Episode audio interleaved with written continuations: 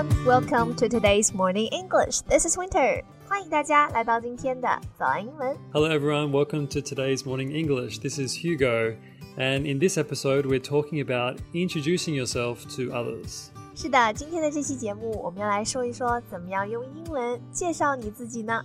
在节目的开始，给大家送一个福利，今天给大家限量送出十个我们早安英文王牌会员课程的七天免费体验权限，两千多节早安英文会员课程以及每天一场的中外教直播课，通通可以无限畅听。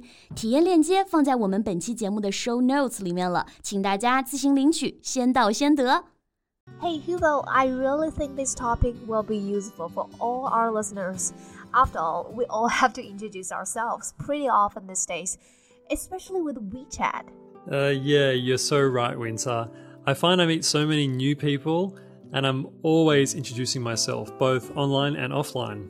Yeah, that's the way things go these days. 我们现在不仅仅是见面的时候要做自我介绍，还有我们各种在网上认识新的人，网上聊天的时候也要做自我介绍、云介绍。 Okay, so we should make a clear line between two situations where you're going to introduce yourself, okay? Wait, let me guess. Informal and formal situations. Am I right? Yep, exactly. These are two completely different situations, aren't they? So, I guess informal is like when you meet some friends through your current friends. You know, like a friend of a friend. Okay, 朋友的朋友, friend of a friend. Yeah, I would just say something like, Hey, I'm Winter. It's nice to meet you. Or maybe even just say hi. You know, you don't need to say too much. 就是可能都不需要说太多，say 个 hi 也行。 Yeah, you're spot on, Winter. Like informal situations are just that simple. You say hi or hey, and then nice to meet you. That's fine. But then you want to follow up with some chit chat questions just to keep things moving, you know? Yeah, I know what you mean now. Ask open-ended questions like who, what, why, when, where, right? Yeah, just get other people to talk about themselves. It usually works. So asking people their opinion is pretty safe. Uh, like, what do you think of this place? Or how long have you been around here for? That kind of stuff. Got it. Easy. Well, then the tricky part can be leaving, you know, like closing the situation. I think I know what you mean. Some people just don't stop talking. 有的时候我们遇到一些呃太自来熟的那种人，他就会一直说个不停，而我们呢只想赶快 close the conversation. Yeah, occasionally others just talk and talk and talk.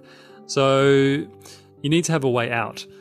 After you've introduced yourself, had a few questions, then it's time to leave. Something like, well, it was nice to meet you, or let's keep in touch, or I've got to run, let's talk later. All seem to work pretty well. Okay, so I think I have the formula. First, introduce yourself, then ask open-ended questions, and last, close and leave. 结束我们就可以用 Hugo 刚刚讲到的这几个句型了。It was nice to talk to you. Let's keep in touch. 我们保持联络吧。I've got run. Talk later. 我要走了，下次再聊。嗯，那我有一个问题哦，如果是在更正式一些的场合该怎么办呢 ？What about formal situations? like business meetings, events, or meetings at work or school. Okay, follow the same three steps as above. So introduce yourself, ask open ended questions, and then close. But you know, in the first step, you may need to say a little more. It just depends on the situation. Okay, so I should prepare a little introduction about myself, shouldn't I? Yeah, just have like a little statement such as Hi, I'm Hugo. I joined this event to meet new people and get some new ideas. Something like that. 啊，大家好，我是 Hugo，对吧？我希望来这里认识到新的朋友，接受一些新的想法。Hi, I'm Hugo. I joined this event to meet new people and get some new ideas. Yeah. Or you could say, like, Hi, Mr. Zhang. I'm Hugo. I'm in charge of the marketing department here. It could be anything, but just be clear and keep it to one sentence. 啊，还可以跟他说，哎，某某某，你好，我是 Hugo，我是市场营销部门的主管。比方说，给自己一个 title，对吧？Hi, I'm Hugo. I'm in charge of the marketing department here. Okay, that's good advice. Um, I guess the sentence just let people know who you are and what you do, doesn't it? Yeah, it's short and sweet. So just think of something in advance and prepare to say that in a formal situation. Other people will appreciate it a lot. Good advice, Hugo. Do you have any other sentence examples of introducing yourself to others? Oh, yeah, another good way to introduce yourself is not to say your job or that you're a student, but to say what you really do.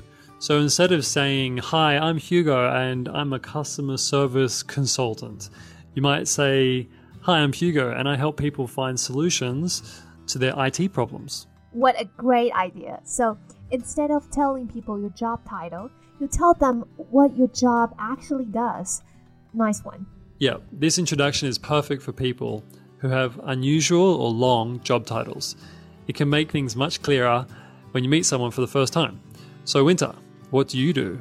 Hi, Hugo. I'm Winter, and I help people get good at using English through sound waves. Ah, that really does sound interesting. yeah, can you tell me more? Sorry, we're out of time here. You'll have to wait till another day to hear the full story. Ah, okay. Well, hope this helps everyone to introduce themselves. Uh, bye for now. Bye, Hugo. Bye, everyone. 今天的节目就到这里了。如果节目还听得不过瘾的话，也欢迎加入我们的早安英文会员。 成为会员，您就可以无限畅听我们每天一场免费的中外教直播课，以及两千多节原创系统课程了。今天我们限量送出十个七天免费试听权限，试听链接放在我们本期节目的 show notes 里了，请大家自行领取，先到先得。This podcast is from Morning English. 学口语就来早安英文。